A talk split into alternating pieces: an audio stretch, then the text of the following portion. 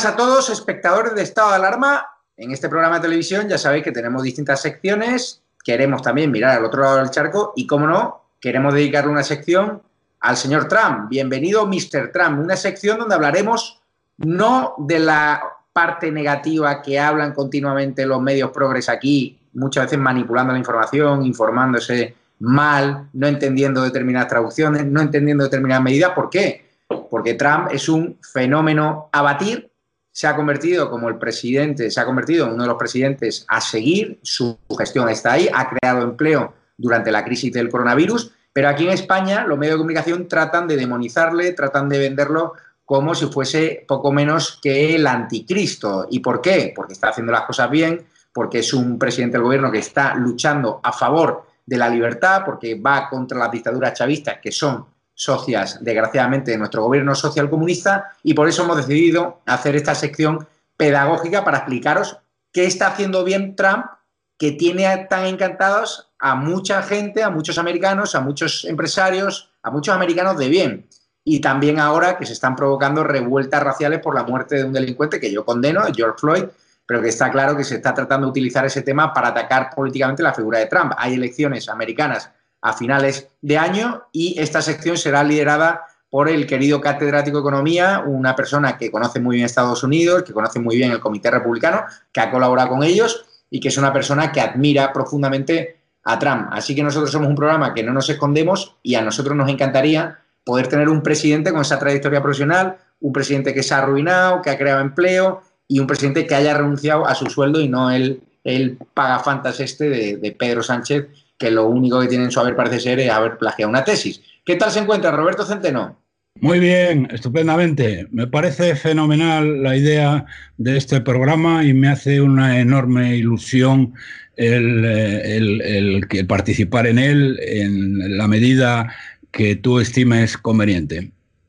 Roberto, ¿por qué nosotros en un canal de YouTube sin medios, gratis, nos vemos obligados a crear una sección que hable de los logros de Trump cuando tenemos aquí una prensa comprada al régimen social comunista que no vio venir la victoria de Trump porque no entiende la realidad, americana. Yo he estudiado en Estados Unidos, tú vas mucho, yo hablo con mis amigos americanos, están encantados, con mis amigos españoles que viven en Miami, están encantados, Nueva York, con esa ayuda que le ha dado Trump, con esa manera de fomentar el empleo durante la crisis del coronavirus, que ha creado dos millones de empleos.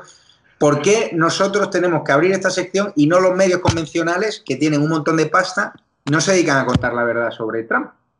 Bueno, pues por dos razones interrelacionadas. En primer lugar, las noticias que llegan de Estados Unidos son de medios absolutamente contrarios a Trump. Son, mm, eh, están controlados por los globalistas, por los Soros, por los Clinton, por los Bill Gates, eh, por el Facebook, por el eh, YouTube, etc. y es lo que les llega. Eso por un lado. Y por otro lado, porque este es un régimen social comunista ¿eh?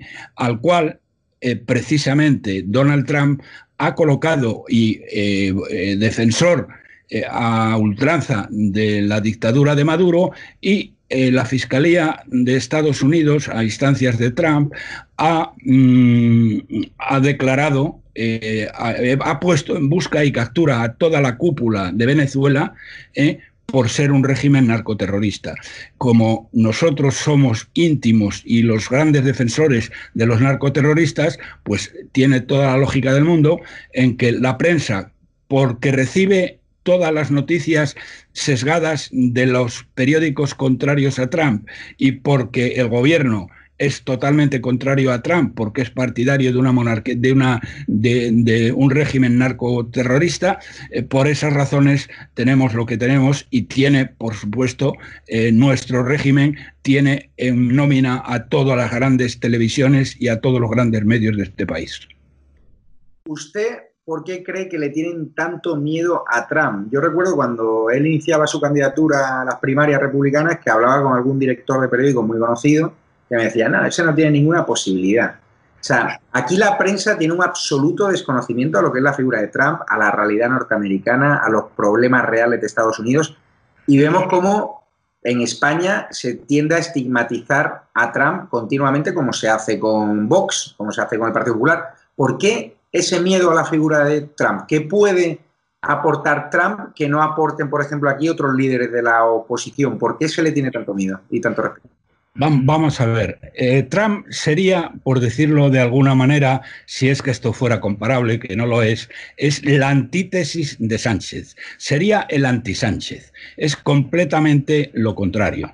Eh, aquí, eh, antes de las elecciones, se pensaba que la malvada Hillary Clinton, que no había ningún país que no estuviera dispuesto a invadir si se lo pedía Soros, eh, era la clarísima vencedora y todas las encuestas la daban a ella vencedora, cuando la realidad eh, era lo contrario si se analizaban bien las eh, corrientes de fondo de los Estados Unidos.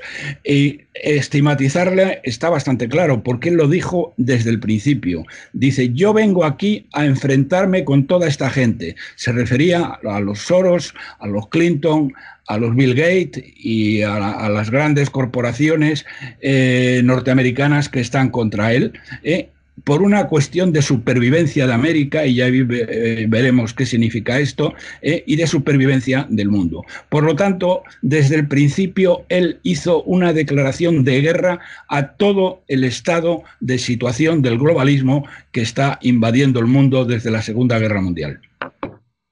Preguntarte, si un español medio no tuviese ni idea de cómo ha gestionado Trump Estados Unidos, me gustaría que hicieses un balance de sus primeros años de legislatura. ¿Qué ha hecho Trump que no hayan hecho los demócratas? Pues claro, aquí nos vendieron la imagen de, Obama, de la leyenda negra, ¿no? de que es una persona, un gran gestor, pero claro, los números están ahí y los que han puesto números encima de la mesa son los republicanos, ha sido Trump y usted es un catedrático de economía, que sabe mucho de economía. Con lo cual, hágame un balance de la legislatura de Trump?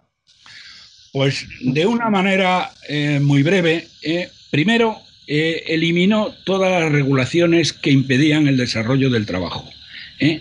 Hizo recortes históricos de impuestos. Estos recortes históricos de impuestos significan, señoras y señores, que si ustedes, en vez de ser ciudadanos de este desgraciado país que se llama España, o se llamaba, pagarían la tercera parte, la tercera parte de impuestos de lo que paga un norteamericano que tenga su mismo nivel de renta. El nivel más bajo de desempleo en 50 años es, está en, del orden del 3%. Él ha creado, desde que está en el gobierno, 3,5 millones de empleo. Gracias a las tres regulaciones, eh, es el país número uno del mundo productor de petróleo y de gas natural. Fíjate que Estados Unidos era el primer país del mundo importador de petróleo ¿eh? y gracias a las desregulaciones ¿eh? que permitieron poner en marcha todos unos procesos que se llaman de fracking, Estados Unidos le ha convertido en el primer productor mundial de petróleo y de gas natural. Y mm, eh, el gobierno demócrata había cerrado 60.000 empresas él eh, ha abierto 12.000. ¿eh? Y una de las cosas que eh, ha defendido y que es menos conocida, y aquí además, como no lo conocen, lo que hacen es atacarla, el sistema de salud pública que tenía en la época de Obama y que viene de la época de Clinton, era un sistema verdaderamente nefasto. Y él llegó a afirmar, nunca dejaremos que el socialismo destruya el sistema de salud pública norteamericano. Y luego después, finalmente, eh, yo te diría que eh, los cambios comerciales que ha hecho, que ha roto todos los acuerdos globales para convertirlos en acuerdos bilaterales que han favorecido extraordinariamente a los Estados Unidos. Pero fíjate, te voy a dar una cifra para que los españoles lo entiendan mejor todavía de lo que estoy diciendo. Desde que Trump llegó al poder, el Dow Jones, que es el índice de bolsa más conocido de Estados Unidos y del mundo, el Dow Jones, ha subido un 40%. El IBEX 35 en ese mismo periodo ha bajado un 18%. Esa es, señoras y señores, la diferencia. Impuestos a la tercera parte, trabajo para todo el mundo. ¿Eh? porque el desempleo es prácticamente inexistente. El 3% se considera eh, paro friccional. Entonces, eh, y luego después en bolsa, más 40% Donald Trump, menos 18% España y prácticamente toda Europa. Roberto, ¿tienes como un grifo encendido o algo? Hay un ruido ahí en tu ordenador, ¿no? Bueno, pues seguimos. Yo lo aprecio, pero vamos. Preguntarte, encima Trump ha mandado una cartita con una ayuda económica, ¿no? Ahora a todos los americanos, ¿no? Eso ya es eh, la actualidad más rabiosa. Eso no forma parte, digamos, de la historia de los tres años eh, y pico que lleva ya en el poder. Eh, lo que ha hecho en lo que ha hecho ante la pandemia. Tienes, problemas con el, con el sonido. Se te cuela un sonido muy malo ahí, macho. Habla, habla. A ver, que me dices que se me cuela un sonido. Espera, a ver, voy a bajarlo un poco.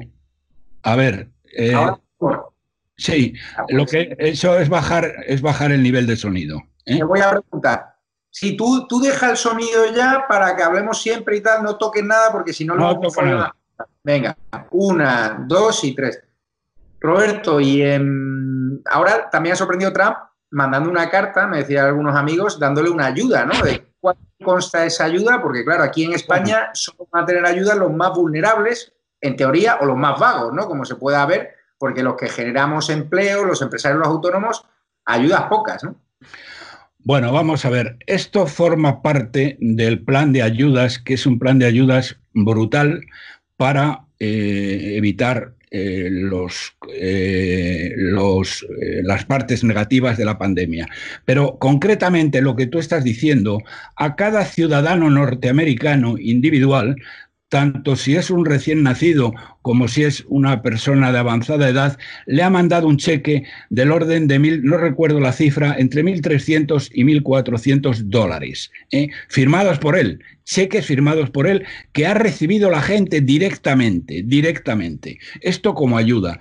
Pero esto no es lo más importante, si quieres, es importante para las familias, pero lo que ha hecho es poner en marcha un sistema de préstamos eh, eh, a las empresas verdaderamente brutal, muy superior al de la Unión Europea, algo así como dos veces y media más que el que la Unión Europea se supone que va a poner en, marcha, eh, para dar liquidez a todas estas empresas y que no tengan que despedir a la gente. Y ha hecho otra cosa importantísima, que ha sido el aplazamiento de impuestos. Ha aplazado los impuestos, el todo tipo de impuestos, los ha aplazado según casos por seis meses o por un año. Aquí uno de los más importantes, ¿eh? que es el impuesto sobre la renta de las personas físicas, ¿eh? que aquí en España ¿eh? lo, estamos pagando y lo estamos sufriendo precisamente durante este mes, ¿eh? que es el último que tenemos para pagar,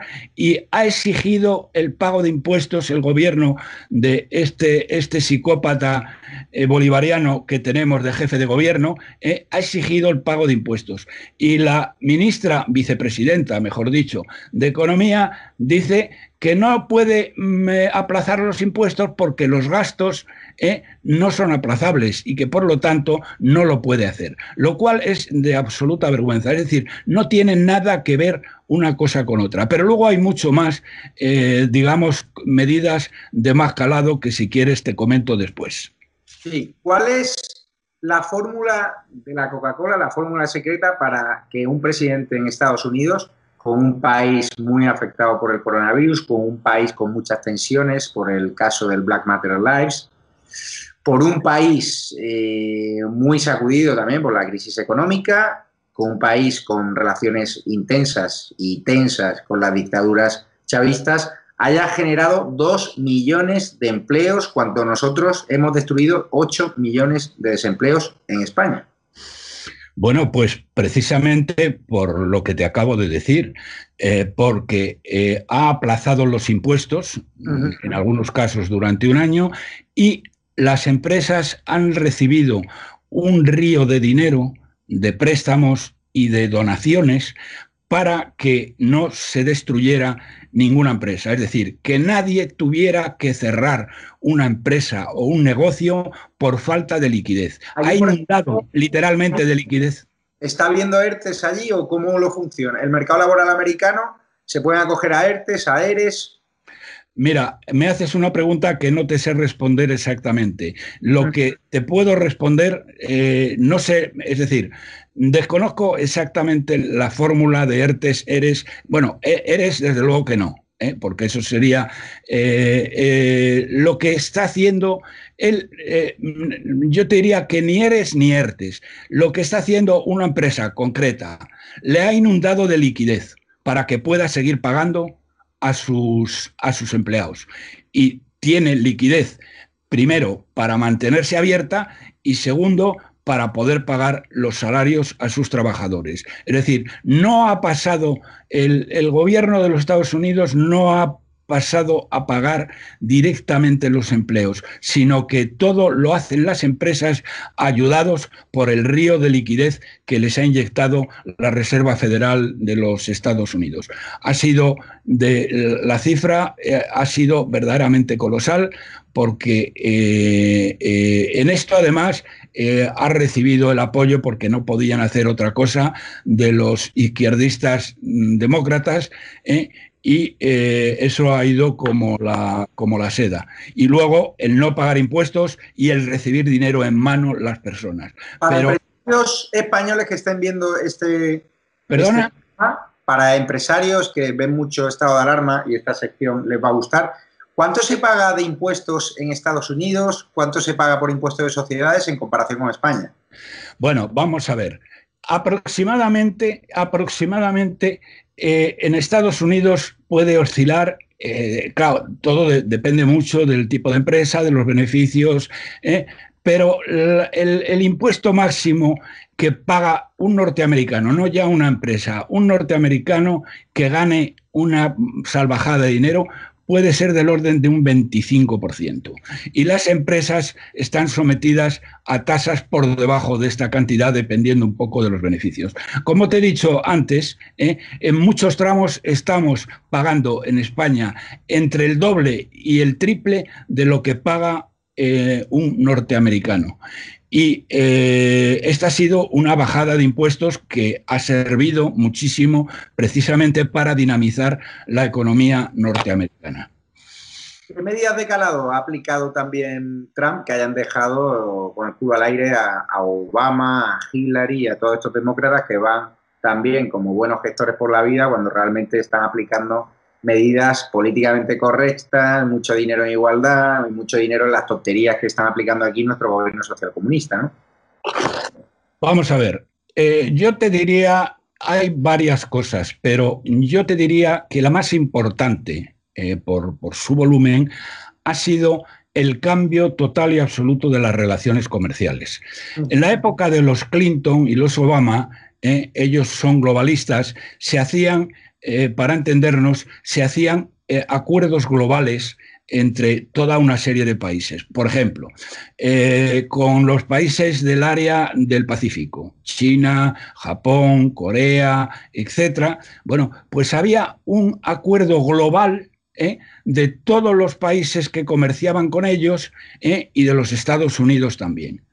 Eh, en el caso de Latinoamérica, pues había un acuerdo, el NAFTA, un acuerdo global de Estados Unidos con Canadá, con México y otros países. ¿Qué es lo primero que ha hecho eh, Trump como buen empresario?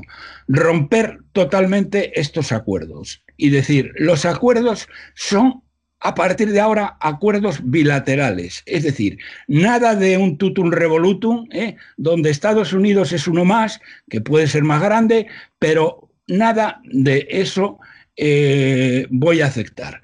Entonces, en el caso concreto del Pacífico, empieza negociando un acuerdo mm, con, eh, con con Corea del negocia un acuerdo de Corea con Corea del Sur y salen unas condiciones cojonudamente favorables para los Estados Unidos respecto al acuerdo bilateral que tenía, perdón, multilateral que tenía antes. Él va contra el multilateralismo, luego lo hace con Japón y finalmente y esto ha sido ya el copón con ruedas, lo ha hecho con China. Le ha costado mucho trabajo, pero lo ha conseguido hacer con China. Lo mismo ha hecho con Canadá y con México. Ha llegado a un acuerdo tremendamente favorable para los intereses norteamericanos con Canadá y con México. Y ahora le toca, le tocará, porque ya no va a haber tiempo antes del 2 de noviembre, eh, eh, lo tocará a Europa, donde ya le ha explicado que no está dispuesto a seguir importando Mercedes y BMWs de Alemania, eh, que pagan un 10% de arancel, mientras que los coches norteamericanos pagan un 25%, de arancel, 25 de arancel por entrar en Europa. Mm, te quiero decir una cosa, eh, que para la gente tal vez no lo sepa.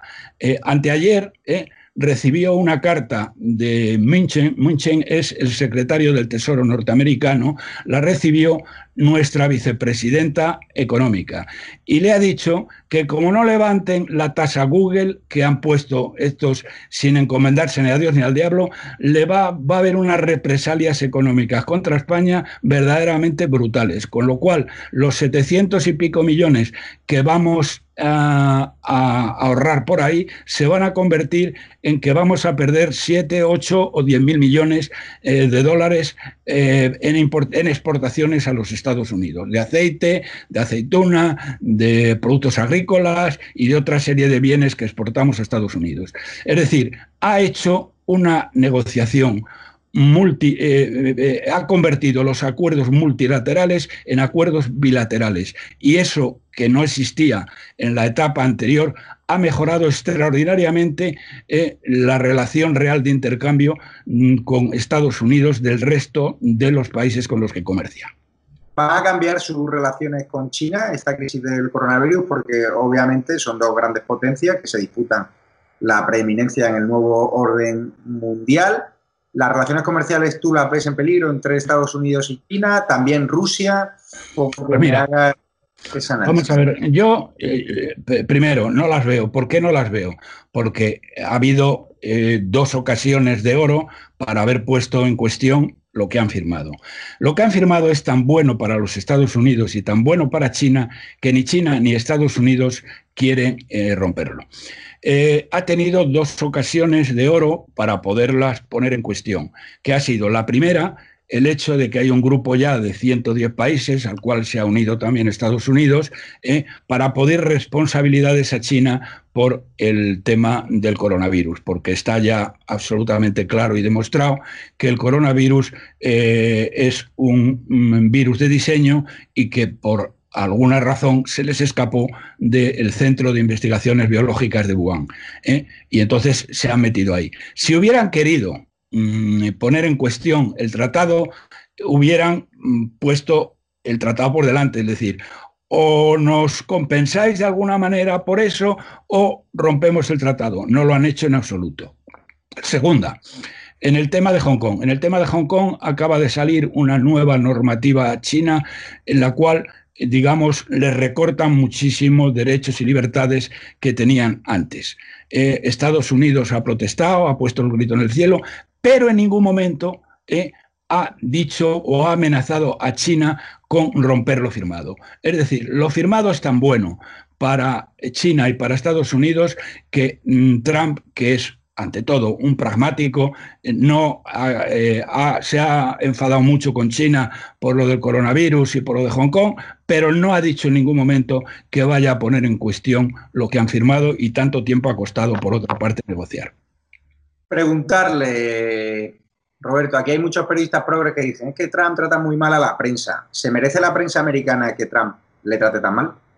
Hombre, totalmente, porque son enemigos suyos de una manera total y absoluta, es decir, es un odio furibundo. Es decir, aquí el mismo odio que le tienen el país o el mundo o el confidencial, que están en manos de Soros, directa o indirectamente, bueno, pues eh, le pasa allí con todos los grandes medios. Y por lo tanto, Trump, mm, vamos a ver, Trump eh, una de las cosas que dijo en una ocasión, dice, no voy a poder, no voy a perder mi tiempo en tratar de convencer a los que no pueden ser convencidos. Y eso es lo que hace. Eh, que él tratara de eh, tener una buena relación con el New York Times o con el Washington Post o con Los Herald, Herald etcétera, sería perder el tiempo totalmente. Entonces, él ha encontrado una vía de comunicación con la gente, una vía que además le permite a él expresarse como es, sin, sin cortapisas eh, diplomáticas o sin tener en cuenta el lenguaje demasiado, que es los tweets que manda a través de Twitter, a pesar de que, eh, de que eh, ahora les va a meter mano con una ley eh, para que, porque hasta ahora Facebook, Twitter y YouTube hacían lo que se les pasaba por la mente y estaban absolutamente fuera de control defendiendo las tesis globalistas e izquierdistas mundiales. Y bueno, ahora ya les han, están en marcha una nueva ley que va a ir a por ellos eh, y les va a hacer responsables de toda una serie de cuestiones que, como todos sabemos, estos tíos están campando por sus respetos y votan, vetan a que quiera. La única, la única televisión que es, eh, digamos, neutral es la Fox. ¿eh? Y entre la Fox y la comunicación directa con el pueblo a través de Twitter y de sus discursos tiene suficiente. Por lo tanto, no va a perder un segundo en tratar de convencer, como él decía, a los que no pueden ser convencidos. Preguntarle cómo ve las elecciones americanas, ¿cree que va a arrasar Trump? Porque aquí en España los medios progres dicen que no, que lo tiene todo perdido, que el Black Lives Matter, que le ha hecho un daño terrible. Yo con mis amigos que hablo americanos me dicen que allí están encantados con Trump. Bueno, la verdad es que no tienen ni pajolera idea de lo que están diciendo. El, Black Lives Matter eh, le está favoreciendo extraordinariamente, porque esto, bueno, el Black Lives Matter y luego después los antifas de Soros. ¿eh? Los antifas de Soros son un grupo comunista terrorista eh, que está financiado por Soros y que han incendiado las calles norteamericanas desde que mataron a este delincuente de Floyd, desde que le mataron han matado a 10 personas, varias de ellos policías, y han herido a cientos de ellas. ¿eh? En las televisiones norteamericanas, esto no lo pueden ocultar, se están viendo los saqueos de esta chusma desatada completamente, ¿eh? que él no ha querido, no ha querido poner a la Guardia Nacional para intervenir, para hacer ver que son los las, eh, los estados y las ciudades que están en manos de alcaldes o de gobernadores demócratas, donde esto se está produciendo con mayor intensidad. Recientemente, y por tanto, mira, te voy a dar una cifra para que lo entiendas eh, mucho mejor. Hay una casa de, Moscopia que es una de las top five norteamericanas que se llama Rasmussen. ¿eh? Ha hecho recientemente, esta semana, ha hecho una encuesta de intención de voto y eh, Trump había perdido cinco puntos por la pandemia. Bueno, pues ha recuperado los cinco puntos y uno más. De hecho, mm, la intención de voto que tiene Trump supera claramente a la que tenía Obama en el mes de junio del año 11, que fue cuando se presentó a la reelección, que la ganó con toda facilidad. ¿eh? Es decir, eh, todo el tema del Black Lives Matter le está beneficiando extraordinariamente. Y además ha tenido las santas narices de que como estos, esta chusma de eh, comunistas terroristas de los, de los antifas eh, eh, estaban pidiendo que se le quitara el dinero a la policía y que se le diera a la gente pobre, que se le diera no sé qué y no sé cuántos, eh, lo que hizo hace tres días en la Rosaleda, de, en un acto con todos los grandes jefes de policía de los Estados Unidos, firmó un mm, acuerdo en el que daba normas de actuación para la policía por ejemplo, van a, prohibiendo eh, las llaves estas eh, asfixiantes, etcétera, etcétera, pero eh, incrementando enormemente los fondos a la policía, es decir, todo lo contrario a lo que han pedido los antifas y para darles toda una serie de medios para que puedan detener a la gente empleando nuevas tecnologías sin que sufran ningún daño especial. Ah, Entonces, fíjate hasta qué punto están cabreados los policías en Estados Unidos, ¿eh? que concretamente en Miami, los SWAT de Miami, que son las fuerzas especiales estas norteamericanas, y creo que ha sucedido en más ciudades, han dimitido en bloque a principios de esta semana. Es decir, va, va a arrasar. Eso es lo que va a ocurrir y este, esto de los, del Black Lives Matter le está favoreciendo extraordinariamente. Y como la economía va como un tiro, ¿eh? va a arrasar en las próximas elecciones, y si no el tiempo. Bueno, yo tengo esa percepción también. Corremos el riesgo de que el castigo a España no solo sea económico, sino también de restricción de movimientos, que nos empiezan a pedir visados como hacen con determinados países que no son amigos de Estados Unidos, porque nuestras relaciones son mejores con Irán y con Venezuela que con Estados Unidos. Es algo que yo no, entiendo. No, eso es imposible, porque nosotros tenemos un pasaporte de la, de la Unión Europea y por lo tanto no tendrían que restringirnos tendrían que restringir a toda la Unión Europea. Y no van los tiros por ahí, no van los tiros por ahí. Eh, los tiros van por otro lado, ¿eh? por otro lado. Y es que el fiscal general de los Estados Unidos, que ha puesto en busca y captura a Maduro y a todo su séquito, ¿eh? Eh, tiene encima de la mesa, y eso me consta por gente que conocedora del tema, tiene encima de la mesa dos dossier, al menos, dos dossier de uno de Zapatero y otro de Iglesias por su colaboración con el narcoterrorismo. ¿eh? Zapatero según la parece, eh, estos son informes de la DEA, ¿eh? de, la, de la Agencia Norteamericana Antidroga. Eh, sí, esto, si les pusiera en busca y bueno, Zapatero, según la oposición venezolana de Miami, se ha llevado más de 6 millones de dólares de sueldos que le ha pagado este, este asesino criminal de Maduro. Porque ha estado ejerciendo el papel de ministro de Exteriores de facto de Venezuela. Bien, si tuviéramos la suerte de que el fiscal general de los Estados Unidos eh, pusiera en busca y captura a Zapatero y a Iglesias, eh, entonces eso sí que sería una gran noticia para España, porque entonces el gobierno de España estaría obligado a entregarlo, quisiera o no, eh, a, extraditarlos a Estados Unidos, donde les iban a poner un mono de color naranja y les iban a meter en una cárcel de alta seguridad de por vida. Eso es lo que a los españoles sería como si nos tocara la lotería. Entiendo. Y ahora también, además, a los demócratas le huele el culo a pólvora, ¿no? Entre comillas, vienen ah, informaciones contra, Obama y contra Hillary Clinton. Una de las razones por las cuales eh, Soros ha sacado a los antifas eh, con toda su potencia en Estados Unidos ha sido porque desde el día 2 de junio hay en marcha un proceso, el Obama Gate, contra toda una contra 30 altos cargos de la administración Obama. Entre ellas, la primera es eh, la malvada Hillary, que como, que, eh, como decía antes, no había ningún país que no estuviera dispuesto a invadir si se lo pedía Soros, ¿eh?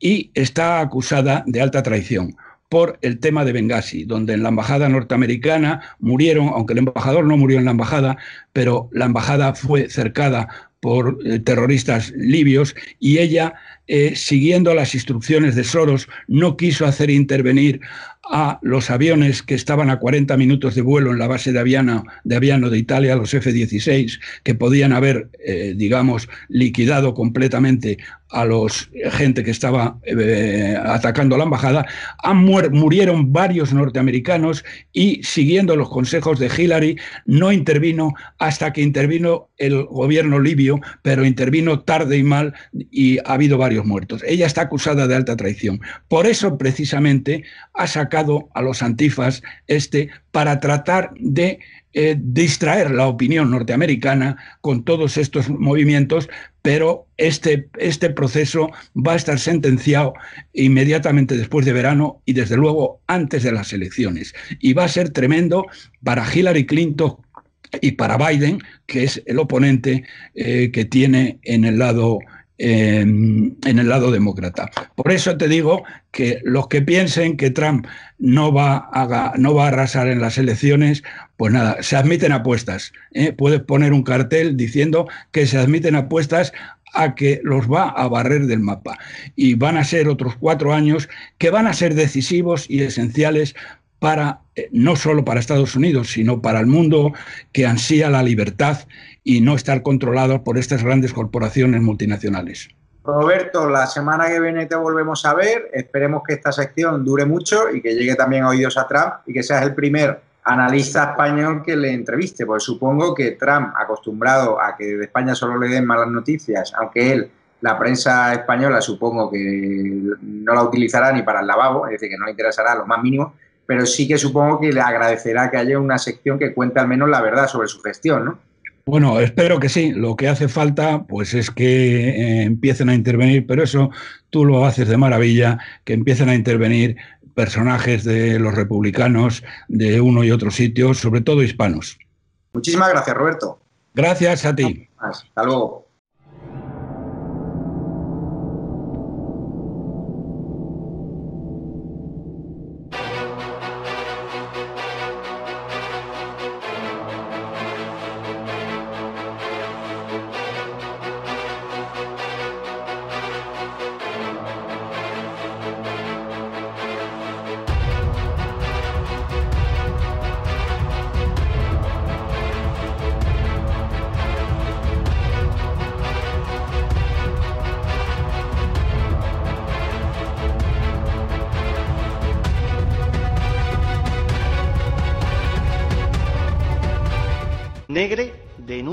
Que usted, como director general, es quien veta periodistas andaluces que son referentes del constitucionalismo.